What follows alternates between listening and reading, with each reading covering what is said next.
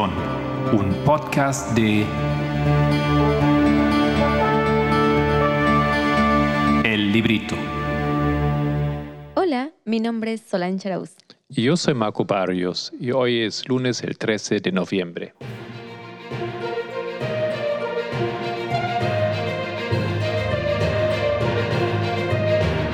Los temas del movimiento.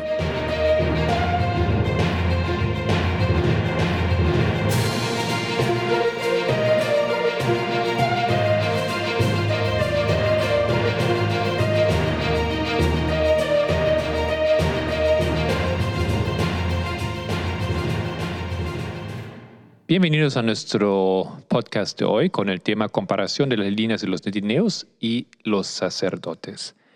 Está basado en la clase número 6 de Tess Lambert en la escuela de Uganda de enero de 2020.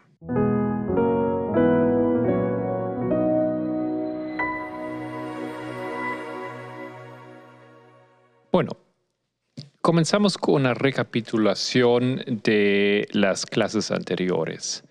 Vamos a resumir la información y tratar de dar una visión general un poco más eh, tal vez organizada o simplificada. Y uno de los puntos em, importantes es simplemente comprender la repetición del padrón profético o el padrón repetitivo también podemos decirlo, que nosotros hemos descubierto em, está basado en el modelo de la agricultura o modelo que la Biblia nos enseña. Correcto. Es, em, ella va a hacer un repaso, como ya dijiste, del tema anterior y va a repasar en las líneas, pero va a colocar el énfasis en un punto que no se hizo antes sobre 2019. Perfecto. Pero antes de ir allá, y queremos cubrir eso como em, de manera que sea la parte principal de, este tema de hoy, em, es recapitular un poco el patrón repetitivo que tiene esas tres fases de arar, de la lluvia, la lluvia en dos fases, ¿no? Y la cosecha. Hemos visto esta lógica vez tras vez en las diferentes dispensaciones dentro de una misma línea y luego en las líneas paralelas. O sea, el mismo proceso en la línea de sacerdotes, netineos y levitas. Tenemos em, también otros términos para ello que serían Boston, Concord y Exeter, ¿no es cierto? Ya, eso está dentro de, ese es el patrón profético que se emplea dentro de cada dispensación, ¿no? Exacto, cada dispensación. Ok, y lo que hizo eh, la anciana Tess, ella fue a la historia de Cristo, analizando el desarrollo de ese padrón, de esta lógica. Y una de las cosas que ha demostrado ahí que había dos mensajeros, o también lo llamamos el primer ángel, Juan el Bautista, y el segundo ángel. Y básicamente ellos han elaborado o han trabajado sobre el concepto del reino de Dios. ¿Cómo es? ¿Cómo se entiende? ¿En qué, de qué consiste el reino de Dios? Exacto.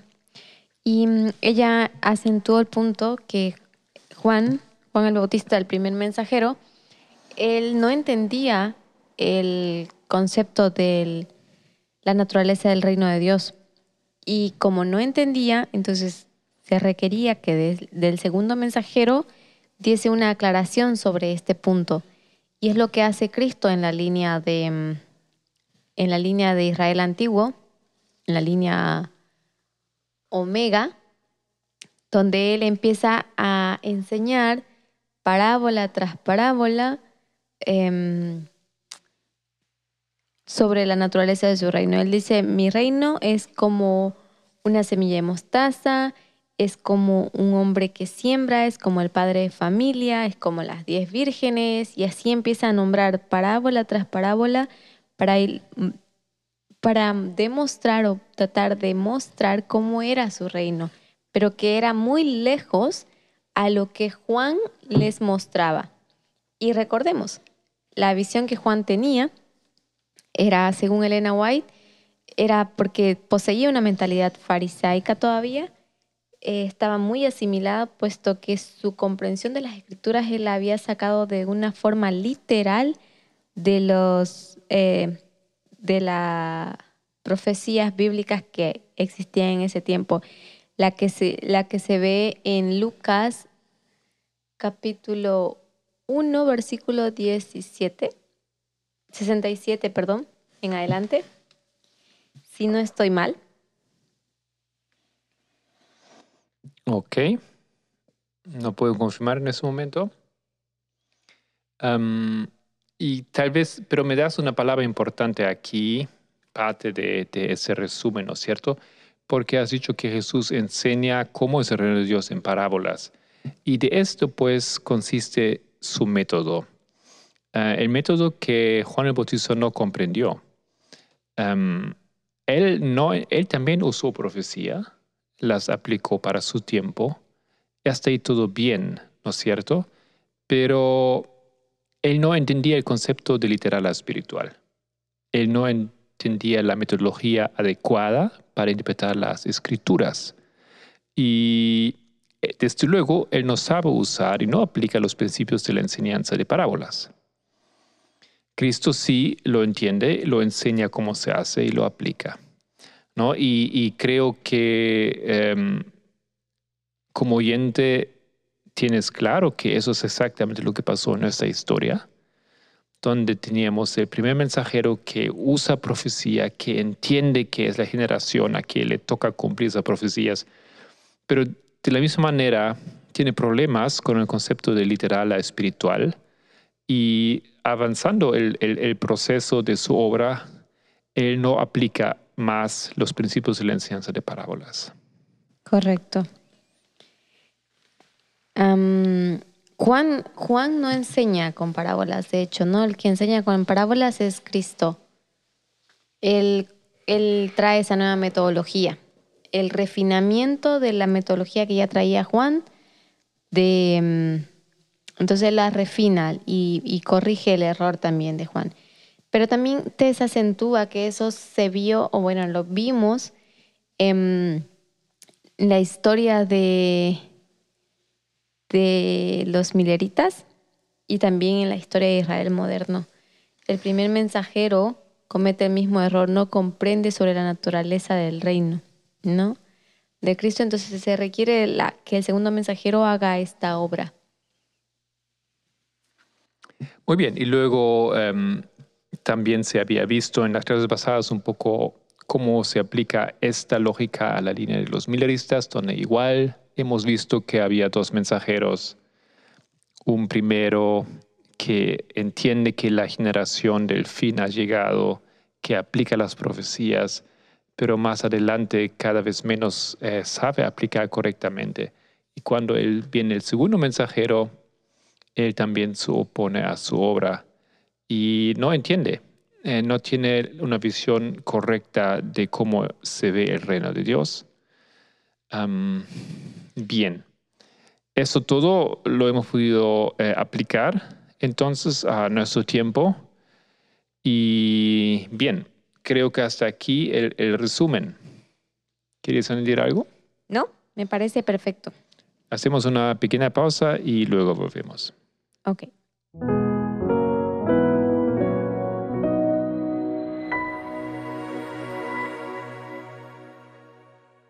Bueno, entonces eso era el resumen de la repetición. Eh, en pocas palabras, esa, esa repetición que observó las historias paralelas en cuanto a cómo ellas reflejan el modelo agricultural. Ok, entonces hemos visto esto, de eso hemos sacado algunas conclusiones, hemos visto especialmente la obra del primer ángel o del primer mensajero y luego el segundo que está en todas esas historias. Pero bueno, em, al concluir básicamente esa revisión, em, se hizo el punto que algo faltaba en ese estudio. ¿Qué era esto, Solange? Sí, faltaba el tiempo de los 10 años previos a cada línea. ¿no? Nosotros vemos que en la línea de los em, sacerdotes comienza con 1989 y ahí es donde se da inicio a la dispensación del arado, pero previo a esto tenemos 10 años, em, 10 años de una guerra de procuración, podemos decir, Sí, o guerra indirecta. o claro. guerra indirecta, gracias, que comenzó en el año 1979. Y esto, en este periodo de 10 años, acontecen muchas cosas. Acontece em, la guerra, Quiero, puedo interrumpir Claro. simplemente. Entonces, esos 10 años siempre llegan o- o terminan en el tiempo del fin, sí, ¿no? En donde comienza cada de estas líneas que hemos visto. Exacto. Lo que nos muestra que esos 10 años es un tiempo para despertar. Y al despertar, entonces empezar a formar parte de una línea de reforma, ¿no? Ok, básicamente esto es, eh, en resumen, la función, ¿no es cierto? Porque podemos verlo así, ¿no es cierto? Viene, esa, la generación a que le toca no sabe nada, ¿no? Están en la oscuridad, están viviendo sus vidas, haciendo lo que piensan que es bien. Y prontamente Dios va a iniciar con ellos una obra de reforma, ya sea en el grupo de los sacerdotes o de los nitineos, o de los levitas, por supuesto. Pero aún para nos- nosotros, para, ¿no cierto? Para, para iniciar esa obra inicial, Dios hace ese trabajo de, de prepararlos, ¿no? Entonces es la preparación para la preparación, porque el arado también es una preparación. Sí. Pero yo diría más bien, podemos decir que es una preparación para una reforma. Sí, claro, es una preparación para una reforma. También para eso necesita ser preparado, despertado, ¿no es cierto? De alguna manera ya puesto en, en, ya de alguna manera tiene que ser consciente, tal vez ya no dormir o como podemos decirlo, ¿no? Sí, hay que salir como de ese estado de trance en el que nos encontrábamos. Pero te quiero hacer una pregunta. ¿Tú recuerdas cuáles eran los eventos que se vieron en, eh, en ese periodo de 10 años de 1979 a 1989? ¿Qué eventos te suenan? Sí, eh, esta línea es la línea de es la historia de los sacerdotes.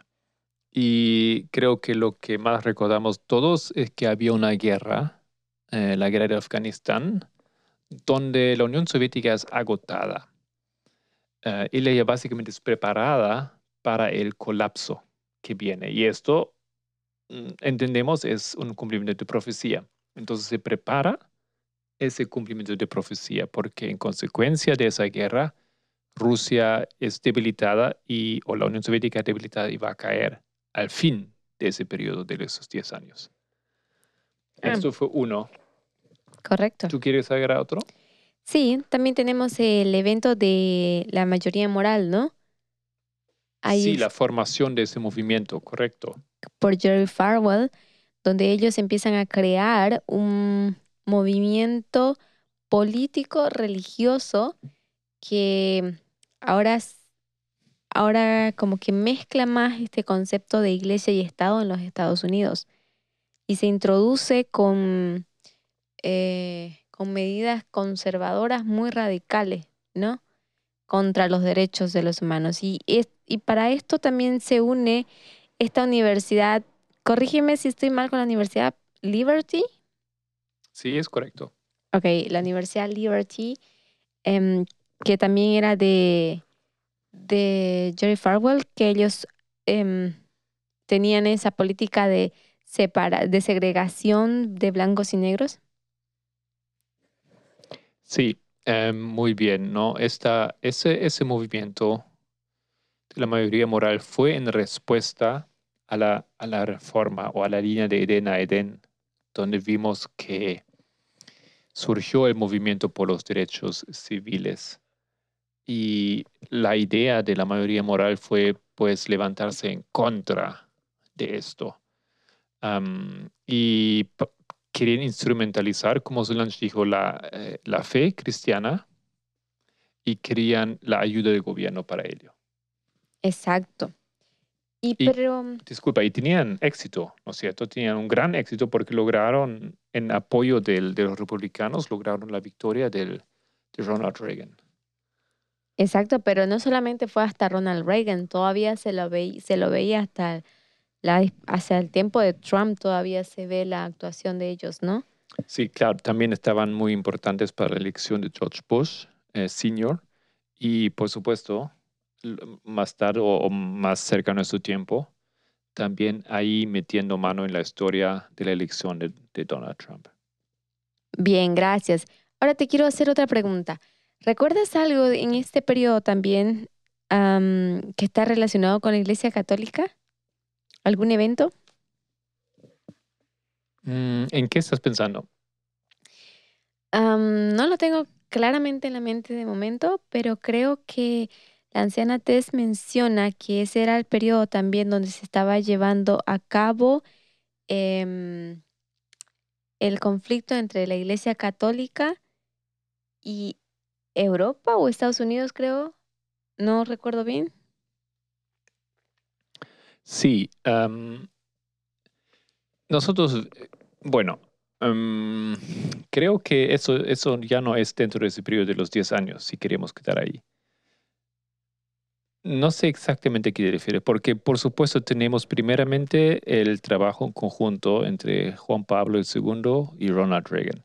Y los dos trabajan eh, mutuamente para derrumbar la Unión Soviética, pero luego la, ah, los Estados Unidos lo dejan al lado al papado, que se enoja después y no puede realizar sus planes. Pero eso es después, ¿no es cierto? Después de 1989. Ok, ya, ya te entendí. Sí, ya me ubiqué, gracias. Ok, eso es una otra historia muy importante también, como em, es parte de esa historia, ¿no? Porque ob- obviamente la alianza empieza en los años 80, ¿no? Durante ese periodo de los 10 años, pero la, la separación eh, acontece después. el Bien. tiempo del fin. Ok, esto era em, los 10 años en la historia de los eh, sacerdotes, o sea, 1979 hasta 89. ¿Tú recuerdas algo ahora para eh, qué podemos ver en la historia de los levitas, donde el periodo de los 10 años es de 1991 a 2001? Claro, ahí 1991 es donde se empieza a dar la separación de la Iglesia Católica con George Bush, porque como ya dijiste, ellos rompen su alianza porque solamente como que estaban unidos para ese propósito y una vez cumplido ese propósito para Estados Unidos era como tú a tu lado, yo a mi lado, digamos, ¿no? Y pues eso no esperaba la Iglesia Católica, entonces se da esa ruptura desde 1991 hasta, dos, hasta 2001, ¿no? Sí, sí, creo que ahí, ahí se aplica bien esta historia porque tal vez recordamos que Juan Pablo II, que era tan instrumental en la caída de la Unión Soviética, 91 cae o muere, decimos, ¿no es cierto?, la Unión Soviética. ¿no? En este año se disuelve esa, esa, ese país. Pero él esperaba que luego las naciones básicamente iban a caer en su, bajo su control. Los países liberados del este, los países comunistas. Cuando dices él, ¿te refieres a? Juan Pablo II. Ah, sí. Tal vez recordamos esto, ¿no es cierto? Y, y no pasó, ¿no es cierto? Ellos más bien querían eh, a los Estados Unidos, o sea, querían que ofrecía el Occidente la libertad, el dinero, eh, el, el estilo de vida, y no querían lo que la Iglesia Católica lo tenía que tenía como prometerles, aunque eran los liberadores. Exacto. Y mm, es importante también porque a partir de, de 2001, que es el comienzo de la línea de los levitas, como nosotros en la historia, históricamente así vemos muy poco, eh, muy poco la presencia del papado en la historia en los Estados Unidos. O sea, como que es- el papado juega un papel muy superficial o nada, nada significativo. O sea, no se escucha, no, no es parte crucial de la historia a partir de ese año. Sí, eh, estoy de acuerdo. Y un evento más que tenemos en estos 10 años de la línea de los latineos, o antes que comience la línea de ellos, es em, que se abre el World Wide Web. ¿No? Esto eh, vemos siempre que también hay unos desarrollos técnicos. Recuerda que hemos visto en la historia de, los, de, la, de la reforma en Europa, en el siglo XVI, ¿no? Hemos visto siempre que el desarrollo técnico formó parte de esto y World Wide Web obviamente ha sido un, un pues, creo, no sé qué decir porque Claro. queda claro, ¿no? La Claro. importancia. Nosotros vemos que la, la, prensa o la comunicación empieza como que a acelerarse, se crea la World Wide.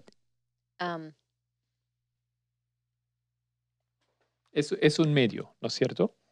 Es un medio a través del cual se puede transportar información a todo el mundo, a cada rincón y eh, cualquier persona también tiene capacidad, grupos. eh, nosotros hemos tenido la posibilidad de comunicar el mensaje que si no, no hubiese sido posible esa magnitud.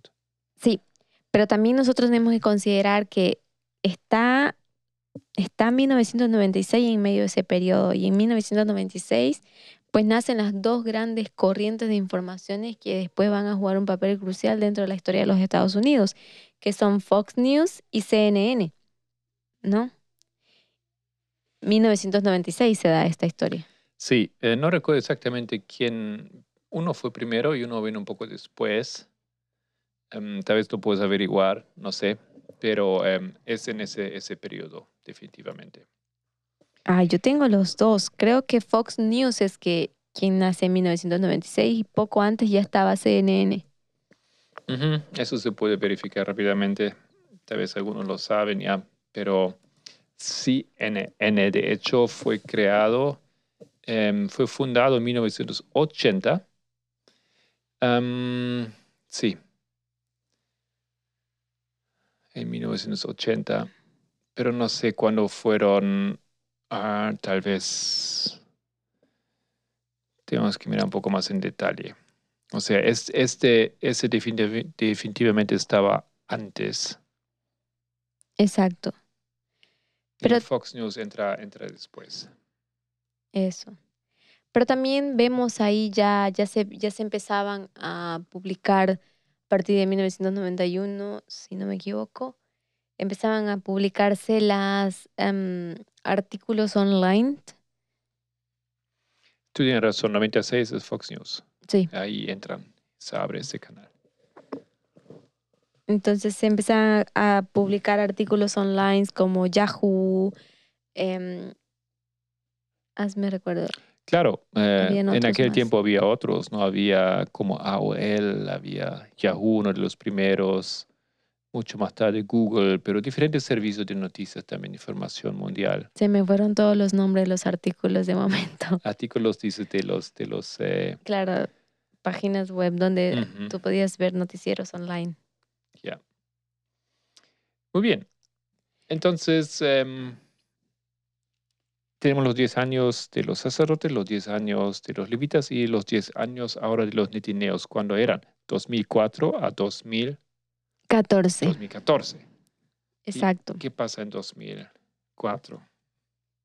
Pues 2004 es importante porque mm, nosotros vemos eh, que a ese, en, ese, en ese año sale un documental de eh, Michael Moore.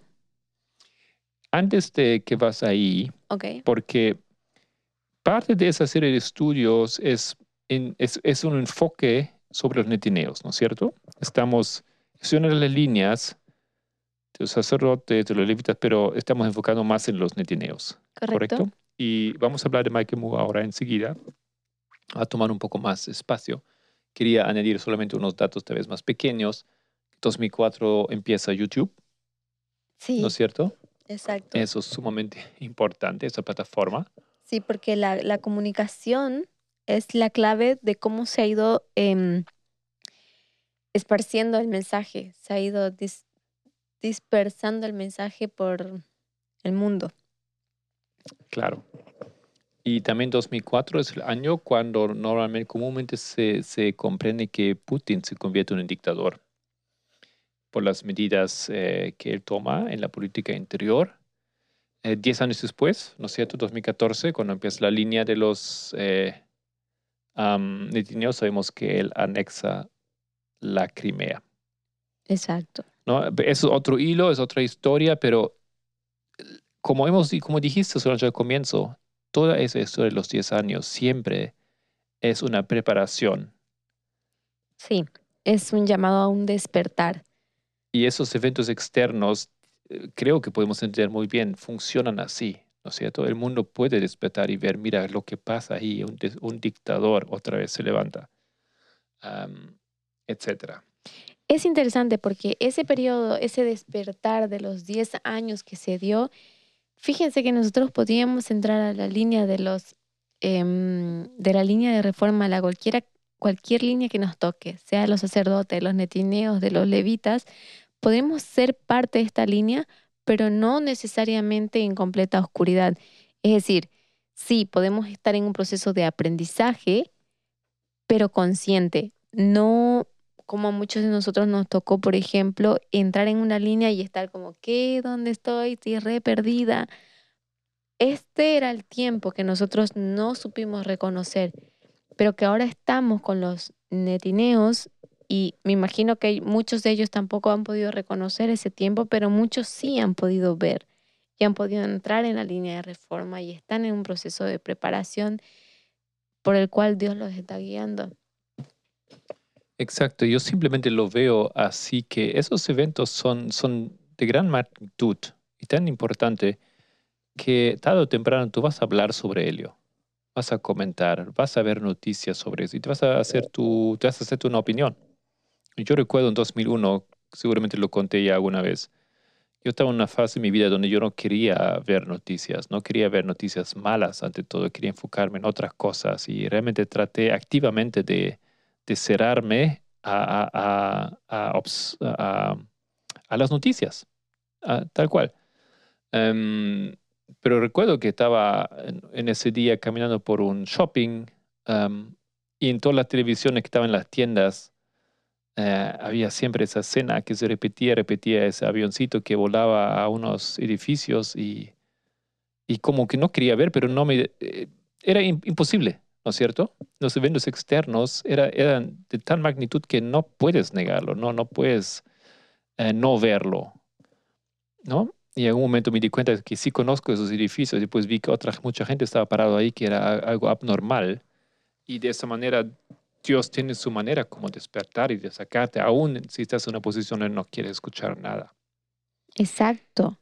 Estamos en un proceso donde nosotros necesitamos am, despertar y evadir las noticias. Eso ya lo hemos hecho como adventistas hace mucho tiempo por nuestra falsa comprensión, nuestra manera errada de leer espíritu y profecía, pero ahora que somos conscientes de la importancia de ellos y de nuestro papel en la historia, entonces pienso que sí hay que prestar bastante atención a las noticias, a los artículos, a la historia.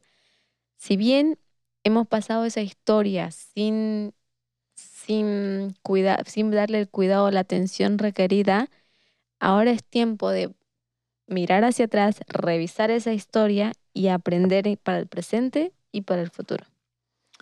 Muy bien, y con eso sugiero hacemos una pequeña pausa nuevamente y ahora volvemos para entrar en más detalles. Ok.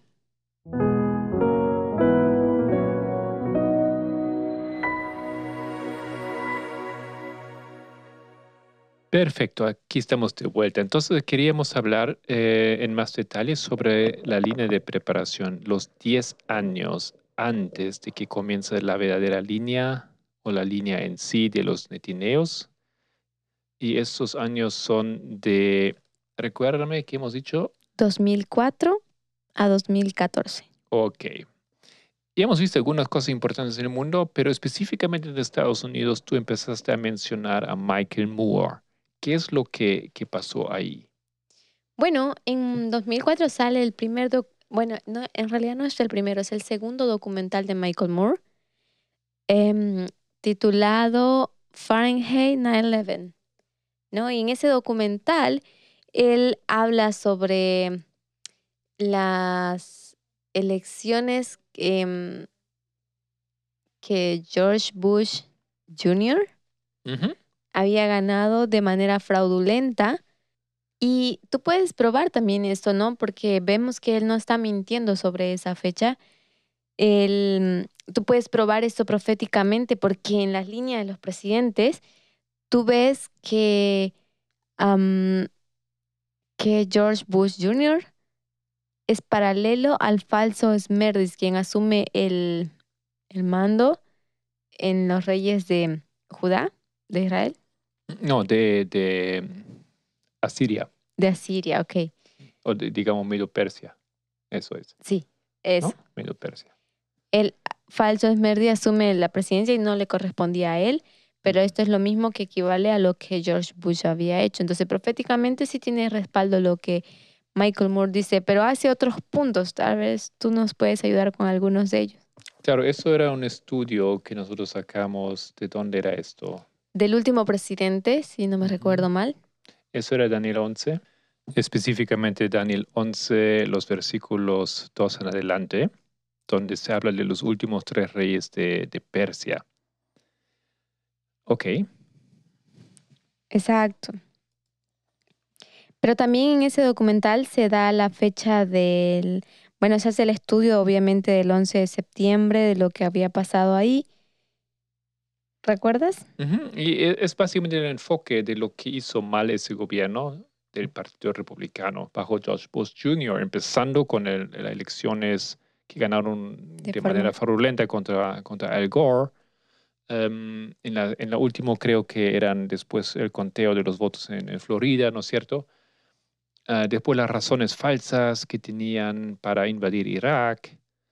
Am, ya, y, y para probar esto, como dijiste, tenemos esas pruebas de la historia de la guerra, tercera guerra de los diálogos también. Y pues Daniel 11, como acabamos de decir. Esto es algo que descubre y que presenta Michael Moore. Y bueno, nosotros decimos, ok, eh, tenemos en nuestro movimiento también eh, básicamente este mensaje. Correcto. Y mm, también tenemos em, alguna cosa más en ese, en ese, Sí, en ese. sí, Michael Moore, el, el- la primera película de él, su primer documental también es importante, Sí, que fue Roger and Me. eh, Roger en mí. Roger y yo, que salió en 1989. Exacto. Eh, Está fuera básicamente de este, de este periodo aquí, de los, estos 10 años, pero está conectado a otro periodo, ¿no es cierto? Y, y es importante como Michael Moore em, de esa manera coloca sus, sus eh, películas en esos hitos. Y eso tiene que ver con la historia de Flint, Michigan, que luego también ha sido, tenido un, un papel importante para otro personaje, em, una mujer que fue básicamente, antes de ser política, ella fue a Flint, vio lo que pasó ahí, fue a otros lugares y eso le, le incentivó de meterse en la política. ¿De quién estoy hablando? Em, Alexandra Ocasio Cortés. Sí, correcto. Eh, es el segundo personaje aquí. Y Alejandra Ocasio Cortés, de hecho, juega un papel crucial en la línea de los netineos. Em, diría yo como una profeta también de ellos, porque ella, fíjate que desde su nacimiento, ella nace el año 1989, el 13 de octubre, y nosotros sabemos que el 13 de octubre simbólicamente es pues em, está asociado al mensaje del clamor de medianoche cuando entra en Europa, ¿no?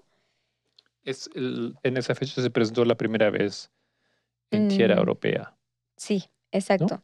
Se presentó en el Campal de Francia. de Francia.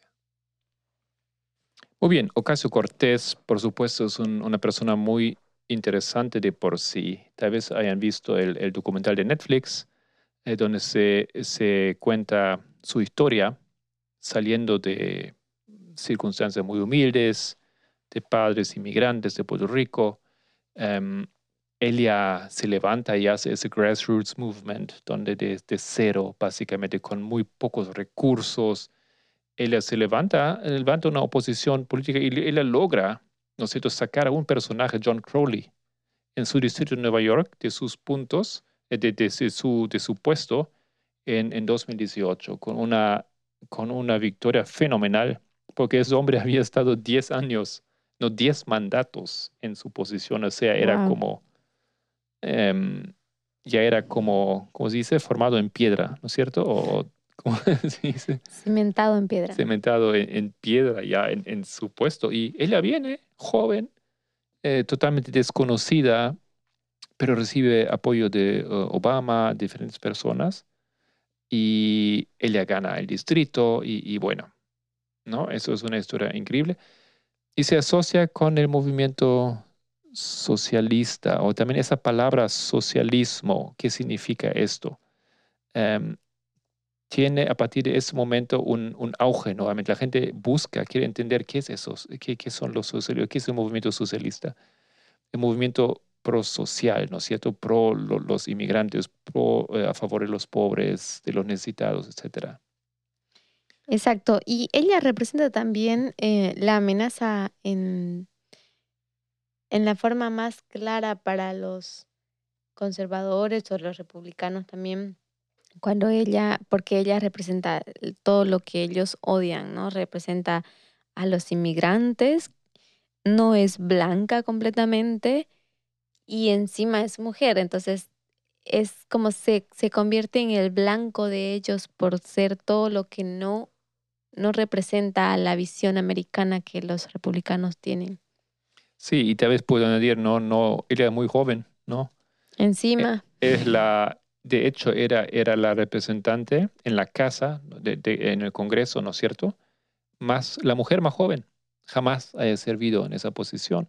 exacto. Como tú bien dices, orientación izquierdista al estilo de Michael Moore, mujer, eh, origen inmigrante, ¿no? Y, y encima no pertenece a esa élite de los hombres viejos, blancos. Exacto. Es completamente una nueva generación que los que no, no tiene esa visión eh, y no, no está formada por un partido como tal, ¿no? Viene con su propio criterio, por sus propias ideas, desde una realidad eh, que ella misma ha vivido. Aunque nosotros marcamos el surgimiento de Elia en 2018, porque en ese año ella gana, ¿no es cierto?, el asiento para el, el- el Congreso, Ajá. am, nosotros colocamos, vemos que ella ya está trabajando y activa, activo, ¿no es cierto?, en el periodo de esos 10 años anteriores. Exacto. Ok, em, los 10 años eran estos, entonces lo hemos visto en esas tres historias de los sacerdotes, de los levitas y los netineos, y creo que quedó claro que ha habido mucha información, eh, surgieron voces que realmente tienen ese impacto de despertar a las respectivas generaciones. Esto en cuanto entonces a ese periodo, a ese periodo de los 10 años antes del tiempo del fin. Y ahora, ¿cómo continuamos? Bien, antes quería hacerte una pregunta. ¿Tú piensas que los 10 años que pasaron los netineos, eh, cuál fue el efecto que vemos en ellos? Bien. em, básicamente, como yo siempre lo entendí, es que hay personas que buscan la verdad, otros que no buscan la verdad. Pero para los que buscan la verdad, había chance realmente de descubrir la verdad. Em, de, a través de ese documental, de realmente entender lo que acontecía allá en el gobierno americano. Los males que hizo hacia adentro, hacia afuera la asociación de esto con el Partido Republicano.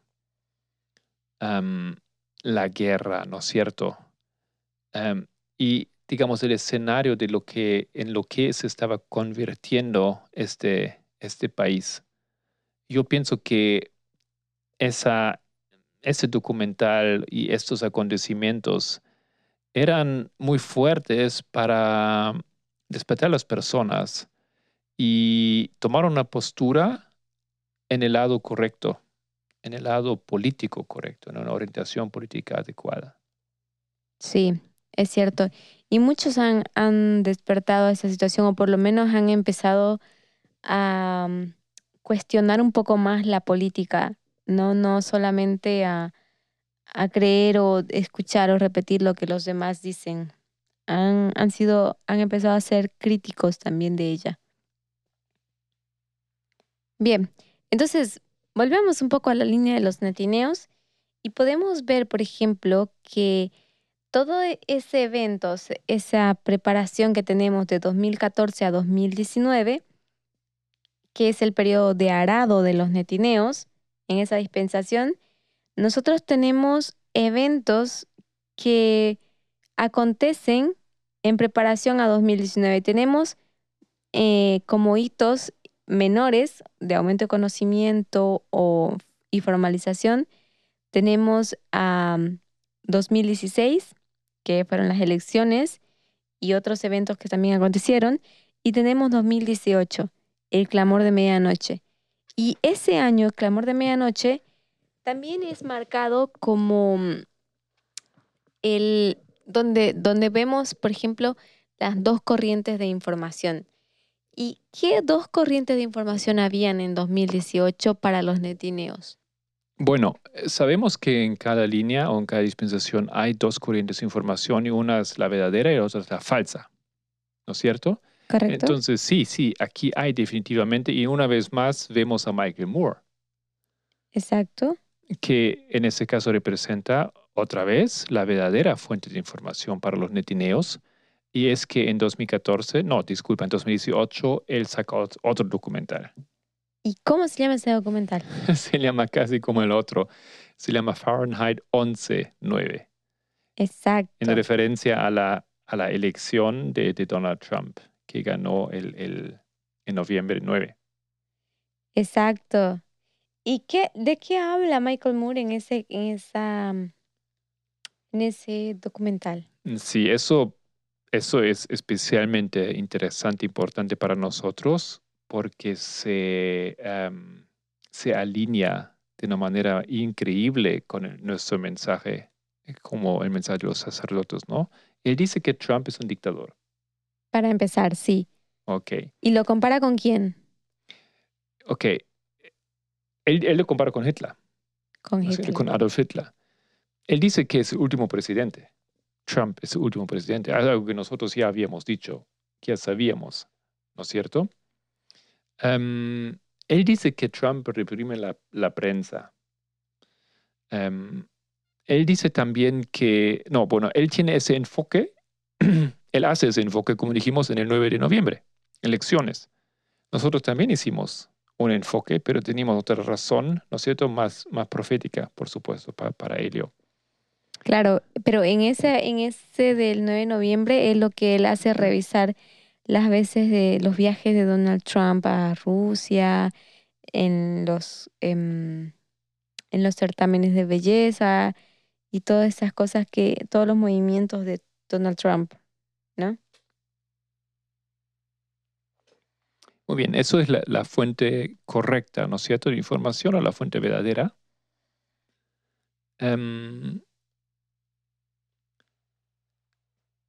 Em, disculpa, estaba revisando algo aquí. Ya, no, eso es eso. ¿Y cuál es la fuente o la, la, fuente falsa entonces que tienen los netineos al mismo tiempo?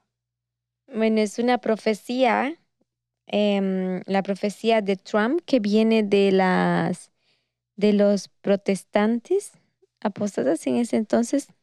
Viene de un bombero, ¿no? De, una persona que creo que había tenido un sueño donde él había hace mucho tiempo, pero no, no, mucho antes de 2016, donde él había, había soñado que Donald Trump sería el último presidente. Y de este sueño o de esta visión, no sé, los protestantes apoyaron esto, esta profecía y, empezaron a, nombrar proféticamente a Trump como Ciro, Sí, creo que eso formaba, parte de su sueño, ¿no? Que Trump era el Ciro.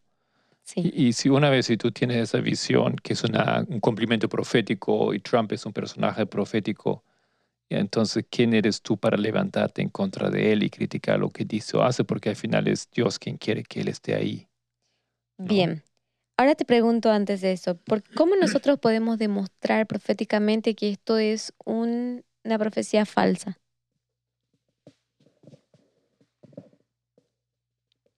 ¿Cómo podemos demostrar que? proféticamente que esta es una profecía falsa. No, es simplemente por la metodología que usa para ello. Exacto. ¿Y cuál es la metodología que están usando? Es una, no es la metodología de los, em, no sé cómo se llama su metodología, no sé si tienen un método, no es simplemente un sueño de, de un bombero aquí y no nada malo con ser bombero, nada que ver con eso, pero tiene un sueño y visto eso y, lo aplica. Y pues la aplicación de, de Ciro creo que tiene mucho, tenemos que entrar en detalle para encontrar muchos errores y muchos problemas aquí. Exacto. Y ese es un punto clave porque nosotros sabemos que el Señor habla a su pueblo a través de tres formas. Primero es a través de sus siervos los profetas, ¿sí? Después habla por providencia. Y la tercera habla a través de su palabra. Sí, muy bien. ¿No es cierto?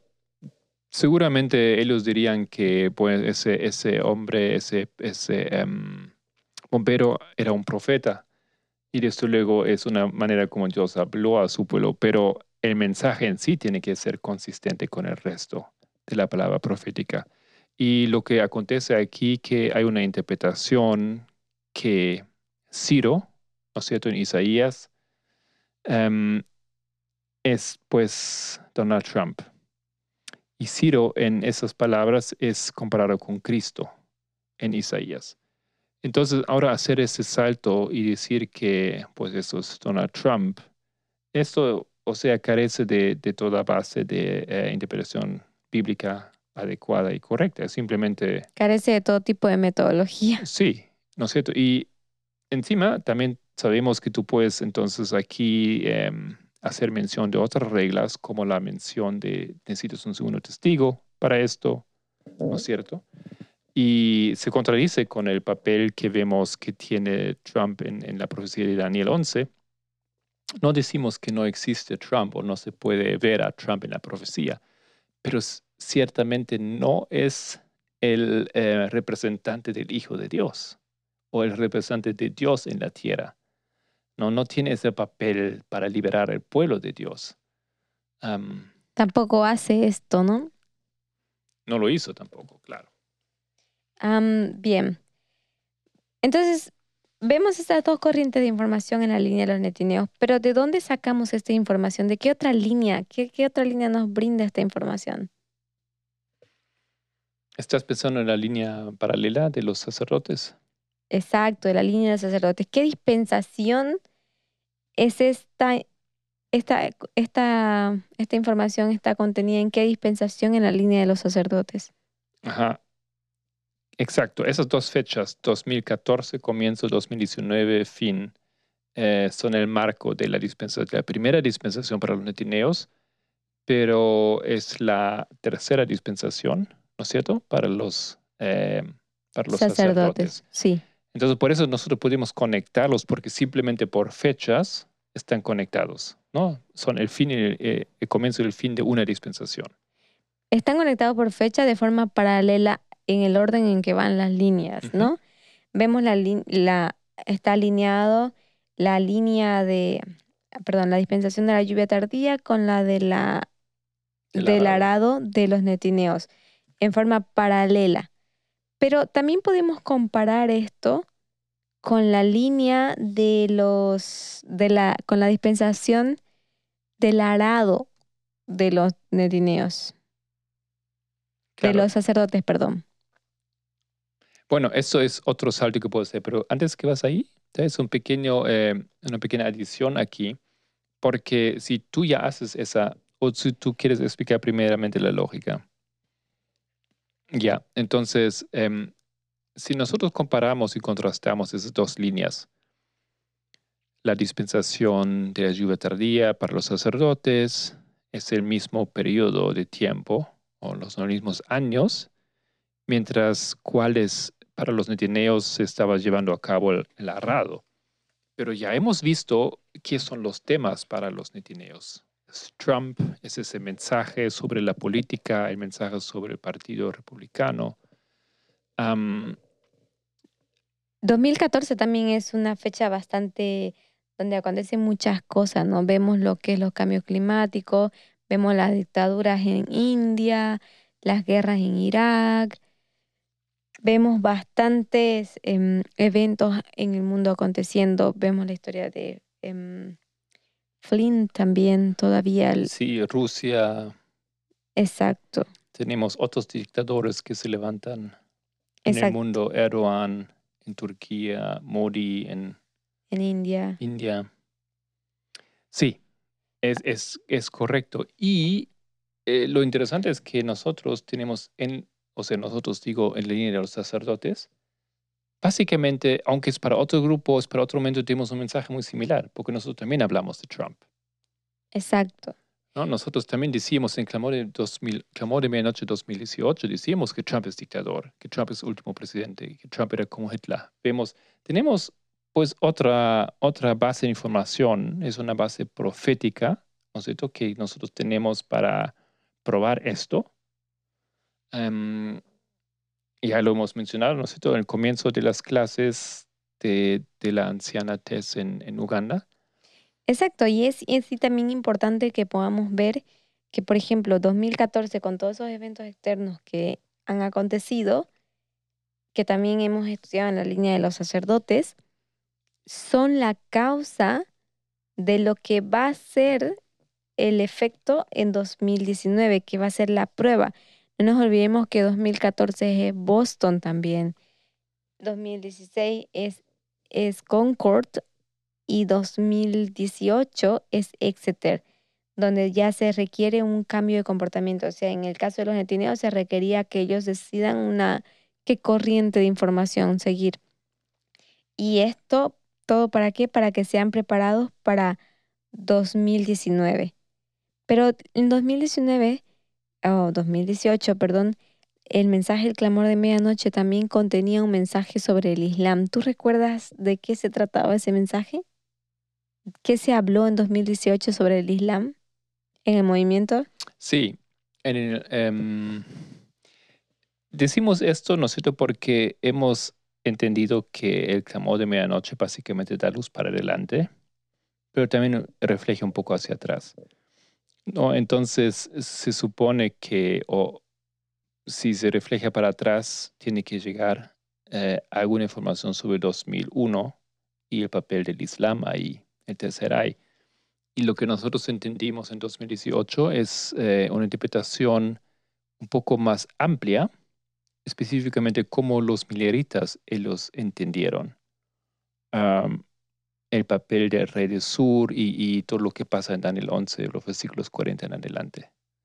Entonces nosotros teníamos una visión de repente un poco más, eh, eh, bueno, segunda, ¿no sé, tu interpretación para lo que pasaba ahí y el papel del, del imperio otomano, de los musulmanes. Creo que era la interpretación de, era de Andrews. Um, Eso que Urias Smith incorporaba en su libro. Leach, ¿no? Bueno, no estoy muy seguro en ese momento, podemos revisar esto. Sí, después. Bien, eso fue muy bueno. Ahora sí, tú podrías paralelar ahora en 2014-2019 la dispensación de los netineos con la dispensación del arado de los sacerdotes. Mm, el arado de los sacerdotes de 1989 hasta 2001. 2001. Ujú. Dame un punto para empezar.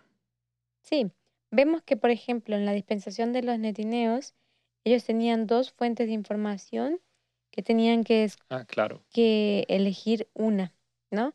Y en 1996, que es el, el aumento de, con- de, que es la formalización en la línea de los, de los Sacerdotes. sacerdotes, y que también es Exeter, vemos dos corrientes de información que son,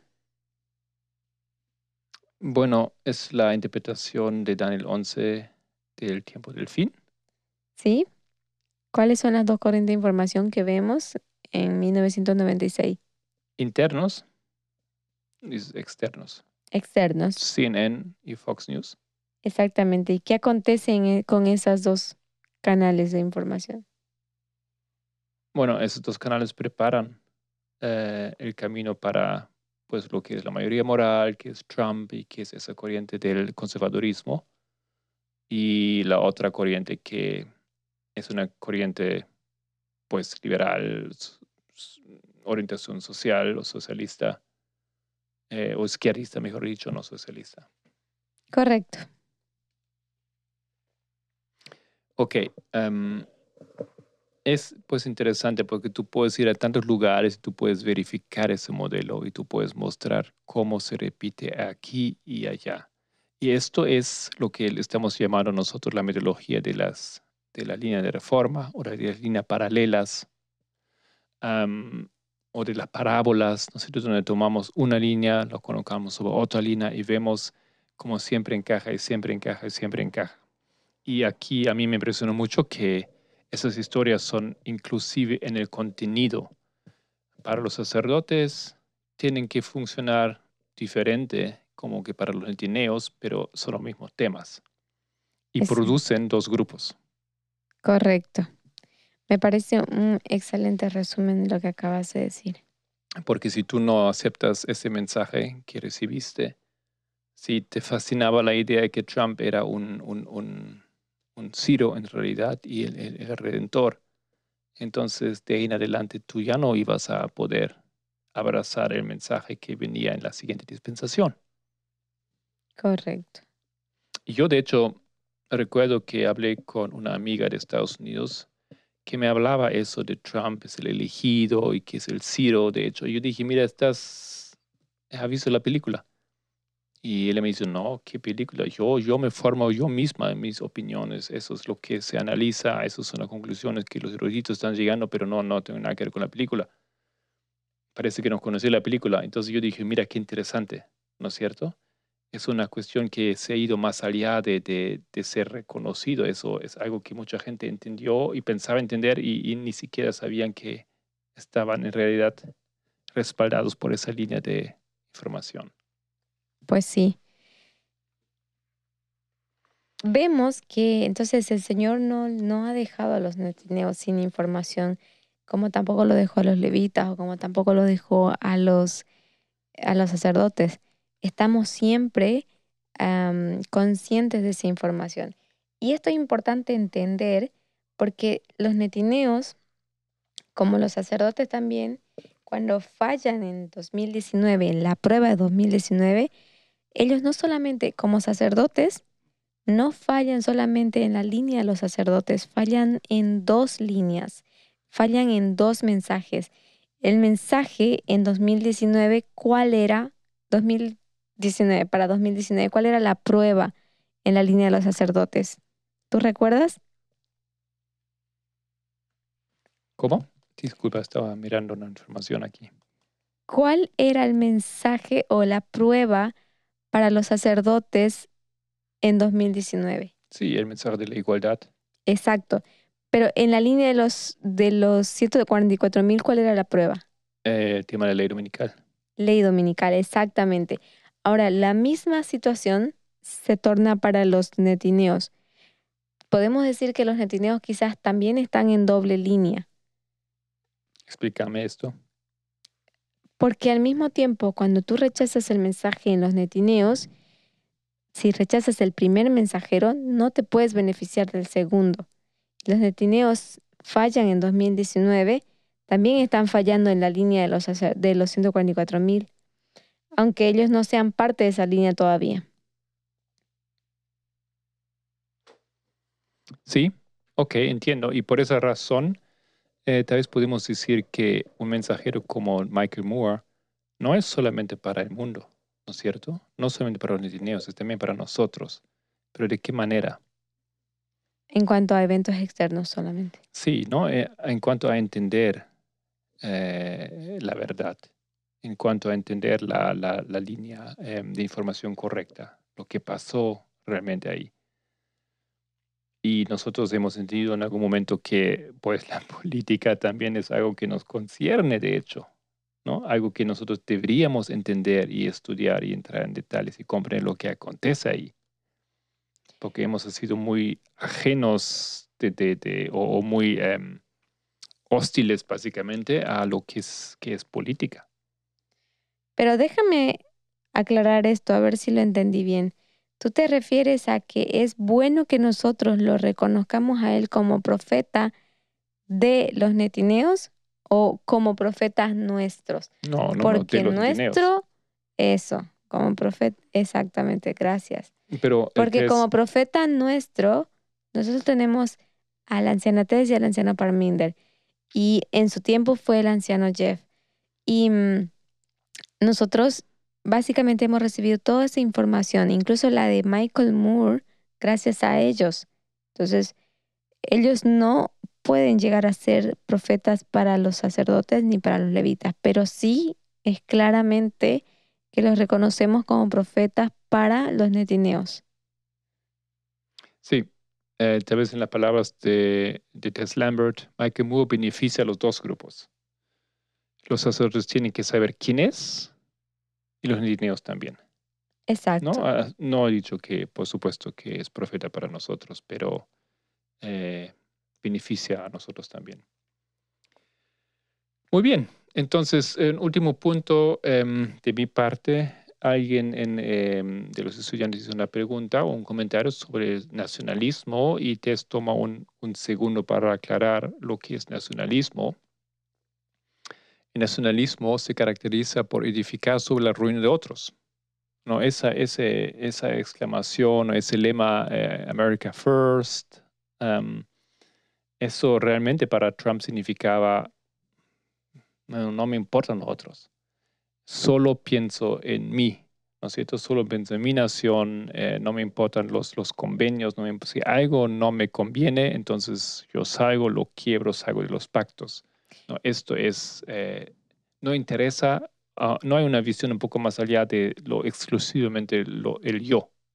Y claro, ella también compara esto, em, este sentido nacionalismo, y pone como ejemplo, por ejemplo, a Gran Bretaña, que se decide separarse de la Unión Europea y formarse así porque quiere centrarse en su economía, en su gente, en su país, en su tierra, e ignorar el resto. No pensar de forma colectiva como, em, como la Unión Europea, ¿no? Porque tenemos que recordar también cuál fue el propósito de la Unión Europea por qué se formó. Y, y, la, y ellos tienen un propósito bastante grande, podemos decirlos. Es muy importante porque ellos se formaron después de la Alemania nazi, cuando cae la Alemania nazi, con el propósito de unir fuerzas para no permitir que un dictador nuevamente gobierne de esa manera em, o, o llegue al poder de esa manera, ¿no? Donde se oprime mucha gente.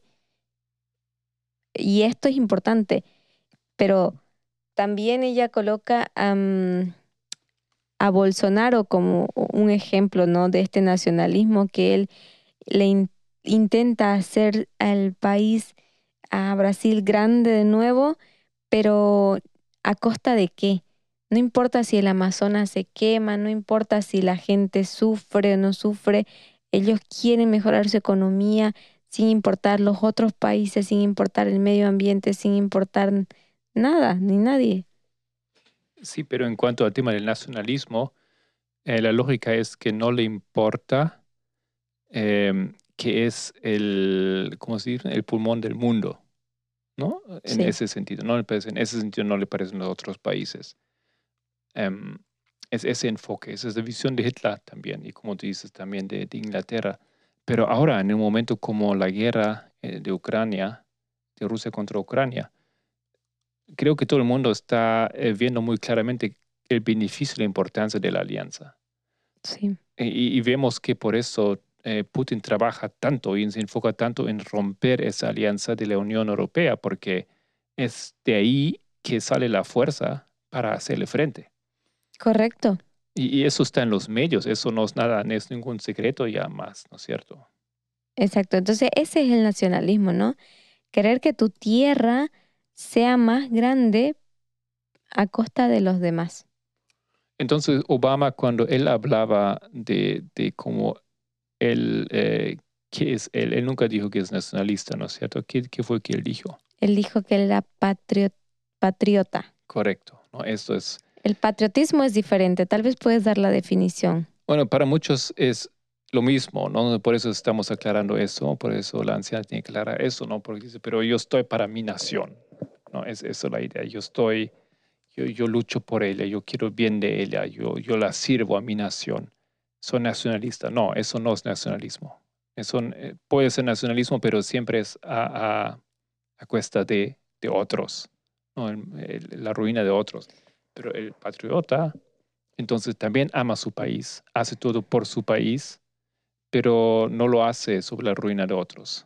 No, no, no, lo, no, lo, no tiene esa visión tan exclusivista o tan em, Destructiva. destructiva. sí. Exacto.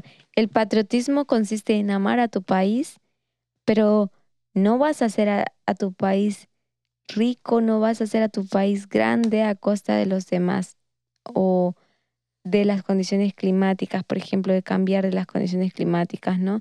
Entonces, el patriota ama su tierra y espera el bien de todos en la tierra y, de todos a su alrededor también. No, eso, es ser patriota, a diferencia de ser nacionalista. Y, y lo increíble es que, bueno, la historia enseñó vez tras vez que el nacionalismo no, no llega lejos. Hitler sí hizo de Alemania una gran nación, hizo una superpotencia, conquistó terreno, expandió su, su, su, imperio, pero ¿por cuánto tiempo? ¿No es cierto? En algún momento ya no, y todo se cayó y fue más chiquito que antes. Y no solamente se cayó, sino que también ganó muchos enemigos. Y de hecho, Alemania por mucho tiempo estuvo pagando deudas enormes por esa, ese tiempo que hizo, es, que gobernó Hitler, ¿no? Sigue pagando. Sigue todavía, perdón. Sí, todavía siguen pagando deudas. Siguen o pagando reparaciones. deudas, reparaciones. Es una historia que no pueden borrar y es una historia que todavía sigue, a- sigue sembrado el odio en esa, en esa historia, ¿no? Todavía existe esa amenaza de un brote de nuevo de un espíritu nazi o algo así. Muy bien, Solange, muchas gracias por conversar conmigo sobre esta presentación. Creo que fue un súper resumen y también eh, aclaró otra vez muy, muy bien la lógica y el significado de esas dispensaciones. Y nos ayudó también a entender mucho qué acontece en la línea de los netineos. Sí, estuvo muy bueno. Muchísimas gracias. Entonces, eh, Dios mediante, continuamos la próxima semana con la siguiente clase y volveremos a hablar sobre los netineos porque hay más que decir. Bien.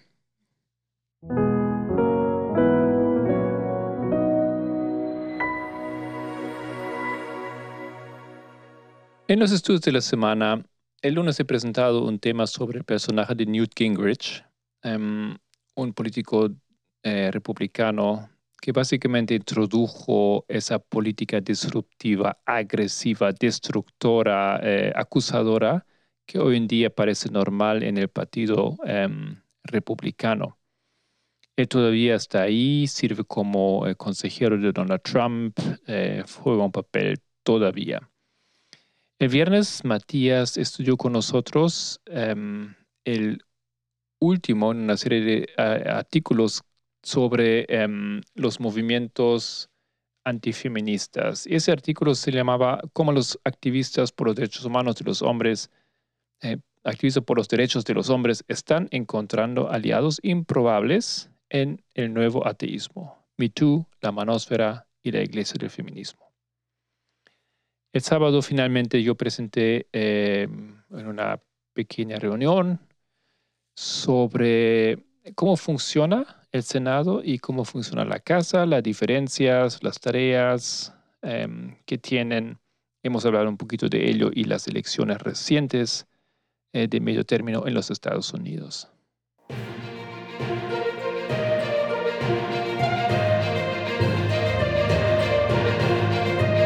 Esto era los temas proféticos del movimiento en Mis Palabras.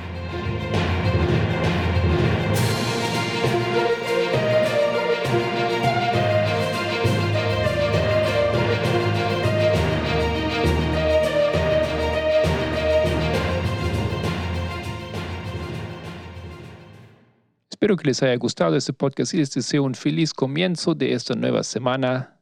Si quiere profundizar con algunos de los temas, puedes encontrar más material en nuestra página de YouTube. Me despido cordialmente en el nombre de todo el equipo del Pendón. Que Dios les bendiga y hasta la próxima.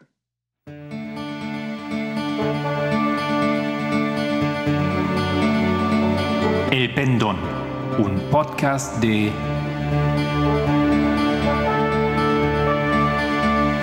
Librito.